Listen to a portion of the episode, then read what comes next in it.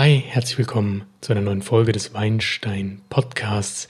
Willkommen zu dieser Interviewfolge mit Roman Niewodniczanski vom Weingut Van Volksem. Wir sprechen über sein Lidl-Weinprojekt, den Handverlesen Van Volksem Friends, der jetzt in den Discounter-Filialen zu haben ist. Wir sprechen über die Kritik, die ihm entgegenweht aufgrund dieses Projektes, aber gleichzeitig auch über die Vision, die ihn dazu veranlasst hat, dieses Projekt durchzuziehen. Ja, wir gehen zurück zu den Anfängen des Podcasts. Wir beschäftigen uns mit Supermarktwein für Anfänger und wir beschäftigen uns gleichzeitig mit einem großen Winzer, der sah und wie diese beiden Welten zusammenspielen. Also seid gespannt. Das Podcast-Interview entstand in einem Live-Tasting bei Instagram. Das ist der Ausschnitt des Videos sozusagen. Das Video könnt ihr bald auf meinen Channels auf YouTube oder Instagram sehen. Also viel Spaß beim Zuhören und ähm, viel Spaß mit dem Wein, falls ihr euch den kaufen mögt.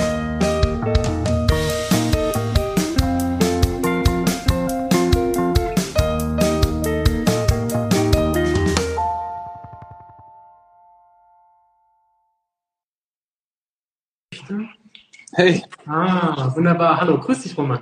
Hallo. Schön, dass du äh, live dabei bist und äh, uns hier verfolgst und jetzt auch sogar mit ins Bild drückst. Schön, da sieht man sogar die Manufaktur. Toller Ausblick. Freue mich sehr. Vielen, vielen Dank dafür. Ja, hört ihr mich alle? Hörst du mich?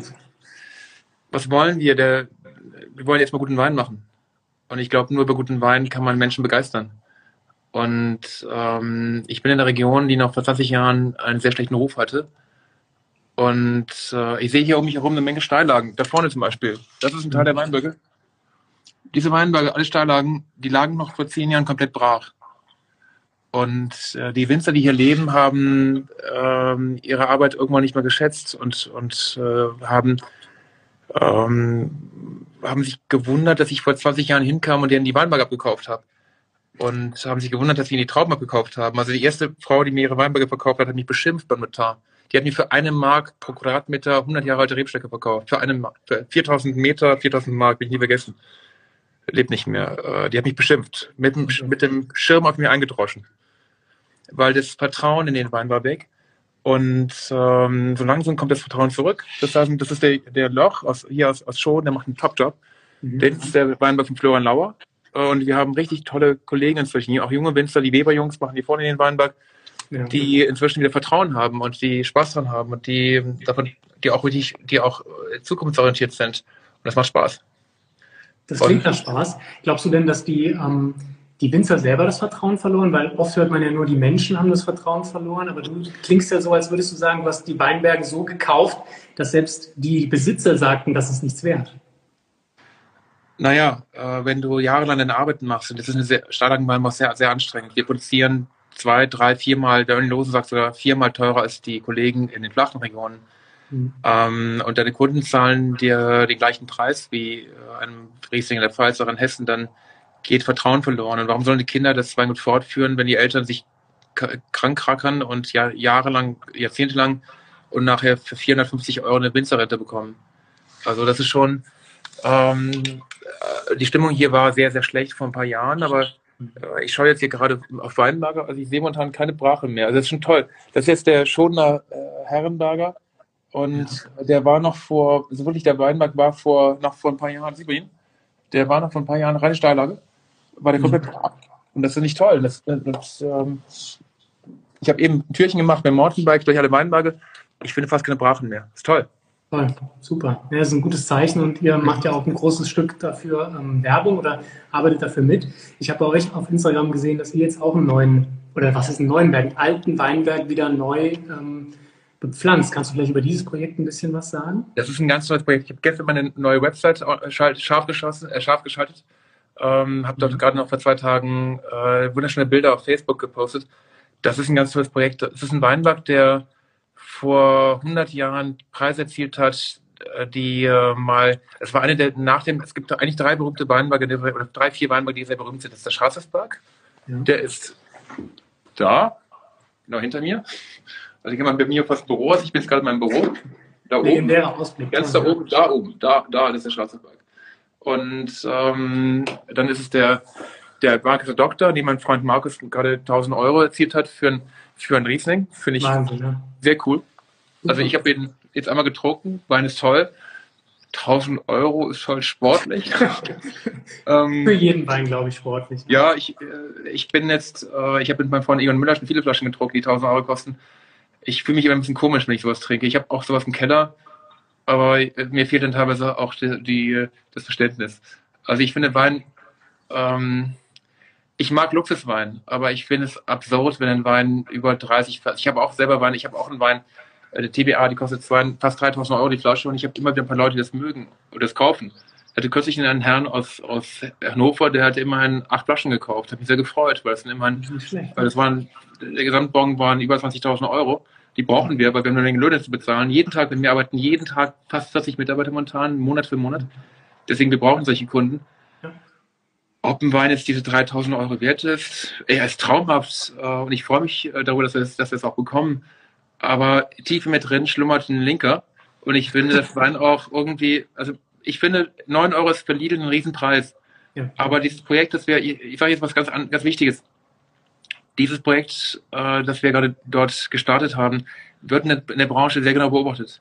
Natürlich. Weil ja. bisher war Mooswein billig und es hat noch niemand versucht, das Thema Handarbeit, Natürlichkeit, der Wein ist spontan vergoren, der Wein ist nicht geschönt, wir haben bei dem Wein keine Betonitte verwendet. Der Wein ist echt sehr, sehr naturnah auch im Keller ausgebaut. Es ist mhm. eigentlich gemacht wie unsere Weine, nur eben überwiegend Mosel und vielleicht äh, nicht, ist nicht so präzise, wie vielleicht die Saarweine sind. Also schon der Schließ ein bisschen anders. Ein bisschen mhm. kuscheliger, ein bisschen runder, ist lecker, schmeckt sofort. Ich fand Volksweine brauchen mehr Zeit. Ja. Und ähm, aber der Versuch ist da, äh, dass man eben auch in der Breite der Bevölkerung einen Wein präsentiert, der jetzt am Ostersonntag hoffentlich mit den Leuten auf dem Tisch steht und Menschen in Osnabrück, in Thüringen, in, keine Ahnung, in Berlin, in Hannover und in Regionen, die eben nicht wissen, wie schön es hier ist und die keine Ahnung haben von der Geschichte des, Mo des Moselweins und die auch keine hochwertigen Weine trinken, die vielleicht bisher ein Frascati für 6 Euro gekauft haben und ja. beim Jacques Weindepot mal maximal 7 Euro ausgegeben haben und jetzt für Ostern leisten sich mal für 9 Euro einen Wein. Und, und dann sagen die, ihr Schatz, der schmeckt ja viel besser als der Wein aus der Lugana. und du hast auch bei Lugana mitgebracht na gut, dann trinken wir jetzt mal einen Moselwein und der von, und dann ist dieser Wein da von den Weber-Jungs, der kostet auch 9 Euro oder 11 Euro. Komm, lass uns ja mal eine Flasche probieren. Und das ist ein bisschen mein, mein Traum, weil wir sind nicht gegen den Fachhandel eingerichtet, ganz eingestellt, ganz im Gegenteil, weil da waren gerade ein paar Nachrichten, die ich gelesen habe, ob, weil der Fachhandel ist natürlich extrem wichtig und der Fachhandel in diesen Tagen, in denen die Geschäfte geschlossen sind, leidet gigantisch. Ja. Und ähm, äh, ich hoffe, dass meine Kunden, wir sind sehr, sehr fachhandelsorientiert, Mövenpick, Dallmayr, Garibaldi, wie sie alle heißen, wir haben ganz, ganz viele ganz tolle Partner.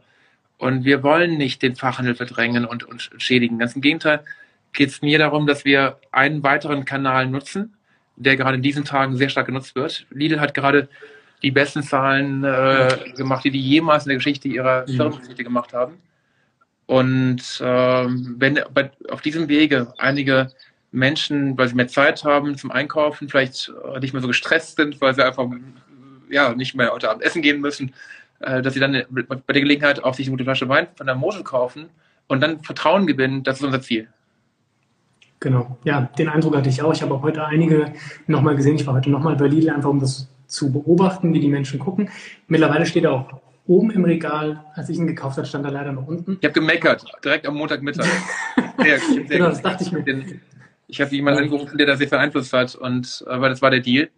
Genau. Weil ich, ich, äh, ich habe mich mit dem Projekt sehr schwer getan, muss ich ehrlich sagen. Also Lidl ist jetzt, äh, ich bin eher der Kunde, der auf dem Wochenmarkt kauft, der beim Bio-Lieferanten kauft, der, äh, ich finde auch, dass regionale Strukturen extrem wichtig sind. Aber ähm, es gibt auch Produkte, die ich sehr gerne beim Lidl kaufe, die haben tolles Angebot an Gemüse und, und mhm. frischem Gemüse und Biogemüse. Und äh, ich, bin, ich bin ein, Wettbewerb, bin ein Freund von Wettbewerb. Wenn der Lidl mir bessere Karotten liefert, besser, frischere Heidelbeeren als der, äh, als der, der, der Wochenmarkt, dann gewinnt auch der Laden. Also ich bin okay. da relativ schmerzfrei. Ja, also es geht eigentlich im Endeffekt nur ums Produkt.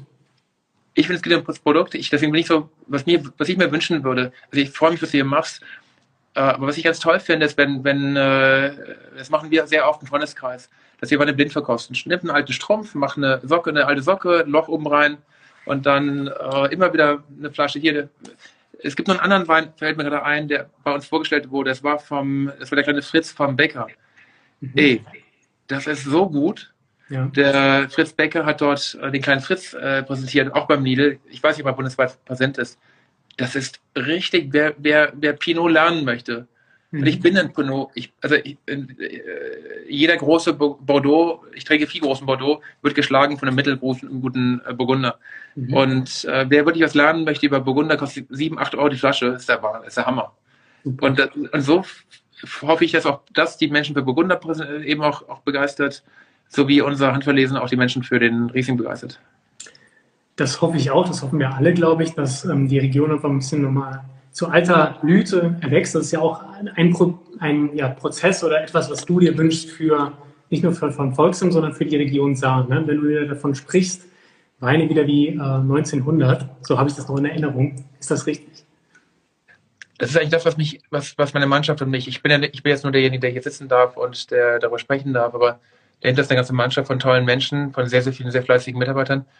Und was uns eigentlich antreibt, ähm, ist dieser Blick in die Geschichte. Wenn ihr euch Dokumente, wer, wer kommt vorbei, schaut euch das an. Ich habe im alten Weingut einen Berg, Berge von, von Dokumenten liegen. Mhm. Und dieser Respekt und diese Anerkennung, die aus den Dokumenten spricht, wenn die den Mosewein beschreiben vor 100 Jahren, wenn sie ihn als durstig machen beschreiben, wenn sie eine Bekömmlichkeit, eine Leichtigkeit huldigen, und sagen, dass der arme Baudeläser äh, Wein aus äh, namens Lafitte und, und, und Co. und der konzessionell und der leider so billig geworden ist, weil der Moselwein so einen Erfolg hat.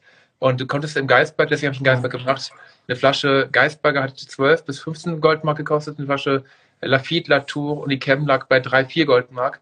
Und das habe ich in Originaldokumenten vorliegen. Ja. Äh, dann ist das halt unglaublich. Du hast mich gefragt im Geistberg. Und dieser Geistberg ist halt, ich glaube, dass meine Kinder damit sehr viel Spaß haben werden.